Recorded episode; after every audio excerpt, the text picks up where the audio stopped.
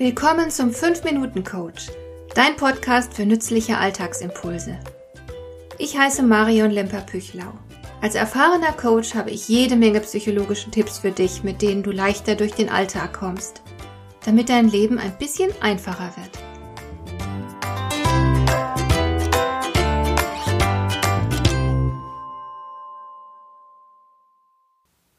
Mitte des vergangenen Jahrhunderts hat der amerikanische Psychologe Eric Byrne ein inzwischen sehr berühmtes Buch geschrieben, einen richtigen Klassiker.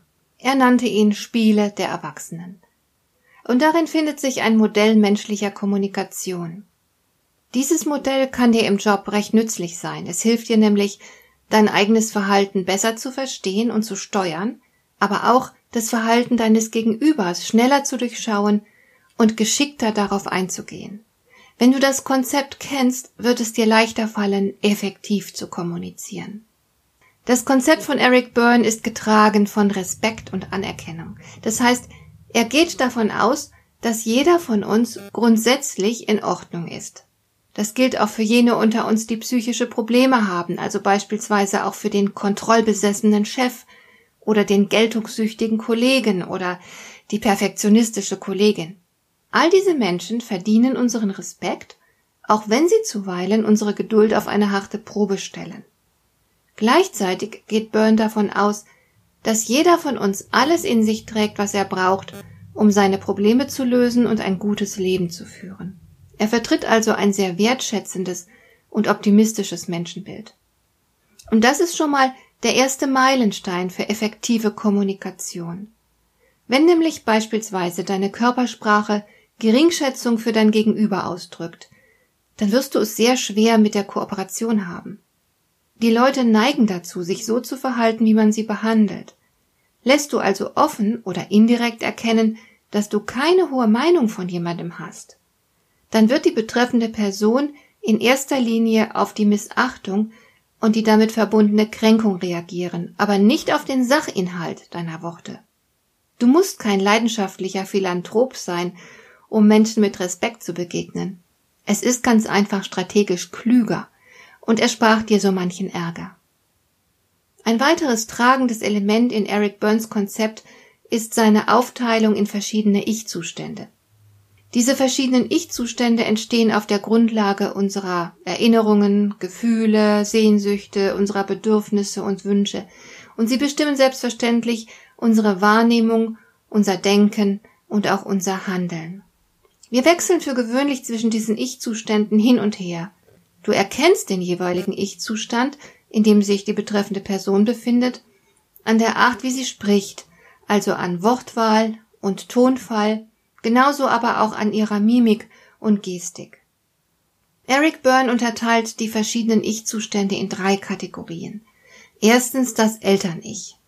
Es entsteht durch Identifikation mit den eigenen Eltern und anderen Autoritäten. Das können auch selbstgewählte Autoritäten sein, wie zum Beispiel deine Vorbilder.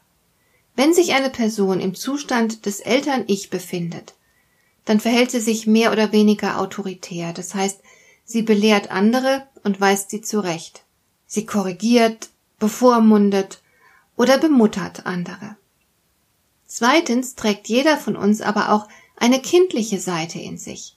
Wir wissen noch sehr gut, wie es war, ein Kind zu sein. Wenn du siehst, dass jemand herumalbert, lustvoll herumspinnt oder sich trotzig verhält, herumjammert oder sehr unsicher ist, dann befindet sich diese Person sehr wahrscheinlich gerade im Zustand des Kind-Ichs.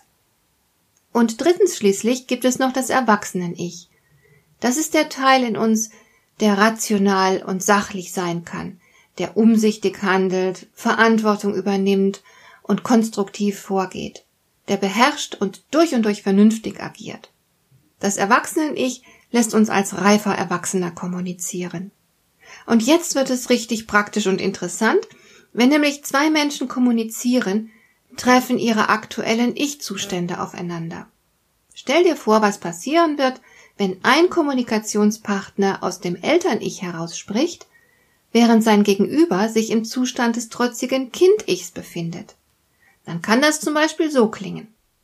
Frau Müller, Sie haben schon wieder nicht daran gedacht, den Termin für die nächste Sitzung frühzeitig bekannt zu geben. Sie hätten längst alle informieren sollen. Sie wissen doch, dass Sie Termine gewissenhaft kommunizieren müssen. Sonst kann niemand richtig planen. Nehmen Sie das bitte ernst. Ach nee, Frau Schneider, was Sie nicht sagen. Wenn Sie das alles so viel besser können als ich, dann machen Sie es doch selbst. Du kannst dir sicher vorstellen, wie leicht solch eine Situation jetzt eskaliert. Darum macht es Sinn, wenn du erstens aufmerksam bist für den jeweiligen Ich-Zustand, in dem du dich selbst gerade befindest, und zweitens auch aufmerksam bist für den Ich-Zustand deines Gegenübers. Probleme entstehen vor allem dann, wenn die Kommunikation automatisiert abläuft. Das heißt zum Beispiel, dass du gar nicht merkst, aus welchem Ich-Zustand heraus du gerade auf deine Umgebung reagierst. Das passiert sehr häufig.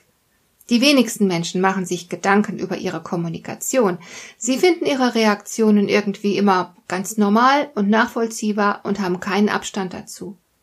Und die Betroffenen wundern sich dann, warum sie so oft unbefriedigende Erfahrungen mit anderen Menschen machen. Es wäre also sehr gut, du könntest innerlich ein bisschen auf Abstand gehen und merken, welcher Art deine Kommunikation gerade ist. Und wenn du das schaffst, dann ist die Voraussetzung für deine Souveränität gegeben. Denn dann kannst du deinen Ich-Zustand wählen und an die jeweilige Situation anpassen. Dann könnte beispielsweise die Frau Schneider aus meinem Beispiel eine Eskalation verhindern. Sie würde aufgrund der trotzigen Reaktion von Frau Müller merken, dass sie nichts erreicht, wenn sie aus dem Zustand des Eltern-Ichs mit ihr spricht. Also kann sie ganz schnell zurückrudern und dann so etwas sagen wie Verzeihen Sie, Frau Müller, ich wollte nicht oberlehrerhaft klingen, aber mir liegt viel daran, dass die Einladungen für die nächste Sitzung rechtzeitig abgeschickt werden. Darum möchte ich Sie herzlich bitten, die Teilnehmer in Zukunft so früh wie möglich zu den Sitzungen einzuladen. Das wäre wirklich souverän. Frau Schneider würde sich durch die kindlich trotzige Reaktion nicht provoziert fühlen. Sie würde einfach nur zur Kenntnis nehmen, dass die beiden Ich-Zustände nicht harmonieren und würde deshalb etwas anderes versuchen, damit ihre Botschaft ankommt.